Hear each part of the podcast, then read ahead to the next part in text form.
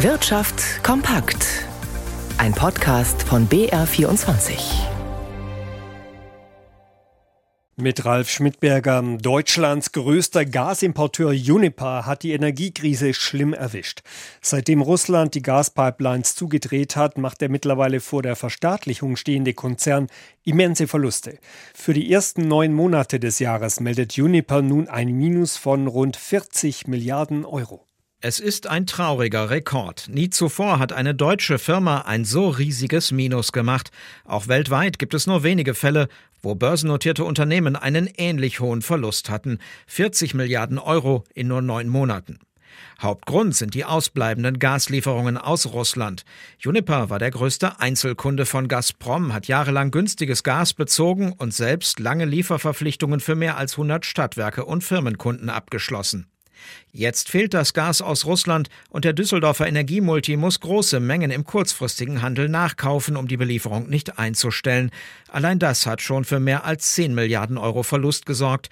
Weitere 30 Milliarden drohen unter anderem für weitere Einkäufe anzufallen. Immerhin, inzwischen sind die kurzfristigen Einkaufspreise für Gas gesunken. Sollte das so bleiben, könnte das Minus bei Juniper am Ende doch noch etwas kleiner ausfallen.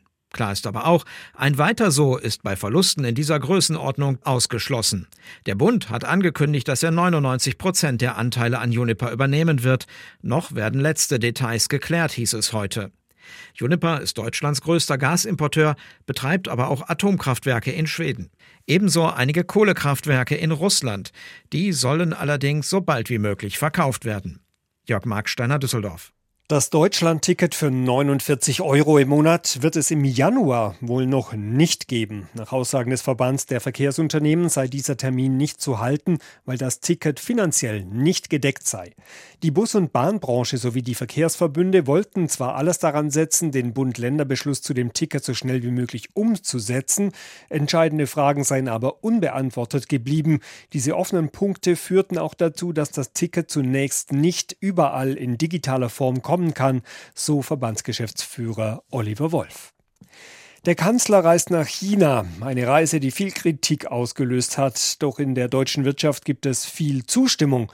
Die Unternehmen warnen davor, es sich mit China zu verscherzen.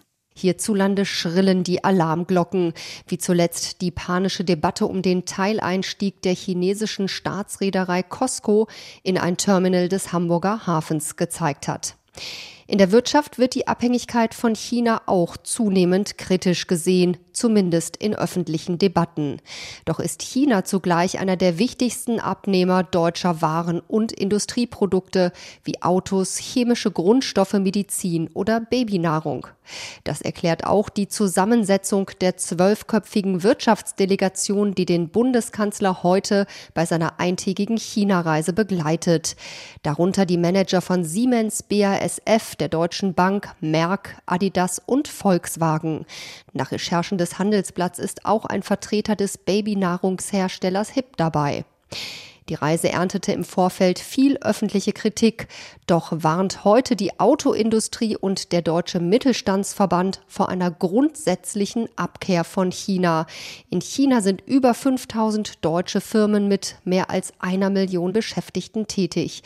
Sie profitierten von günstigen Arbeitskräften und einem riesigen Markt. Bianca von der Au, Frankfurt.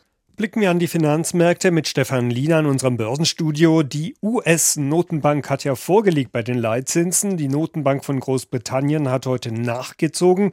Wie stark ist denn dort die Zinserhöhung ausgefallen? Ja, so stark wie seit 30 Jahren nicht mehr. Der Zins stieg von 2,25 auf jetzt 3,00 Prozent, wie die Bank of England mitteilte.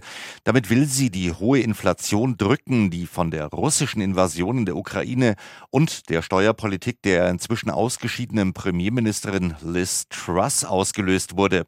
Die Bank of England vollzog diesen Zinssprung, obwohl sie gleichzeitig eine Schrumpfung der Wirtschaft bis in den Juni 2000 2024 vorhersagte. Der Aktienmarkt in London tritt nach dem Zinsentscheid auf der Stelle. Hierzulande gibt es deutliche Verluste. Der DAX fällt um mehr als ein Prozent auf 13.114 Zähler. Auch die US-Börsen tendieren leichter. Der Dow Jones 0,3 Prozent im Minus, die Nasdaq 1,2 Prozent und der Euro bei 97 US-Cent 65.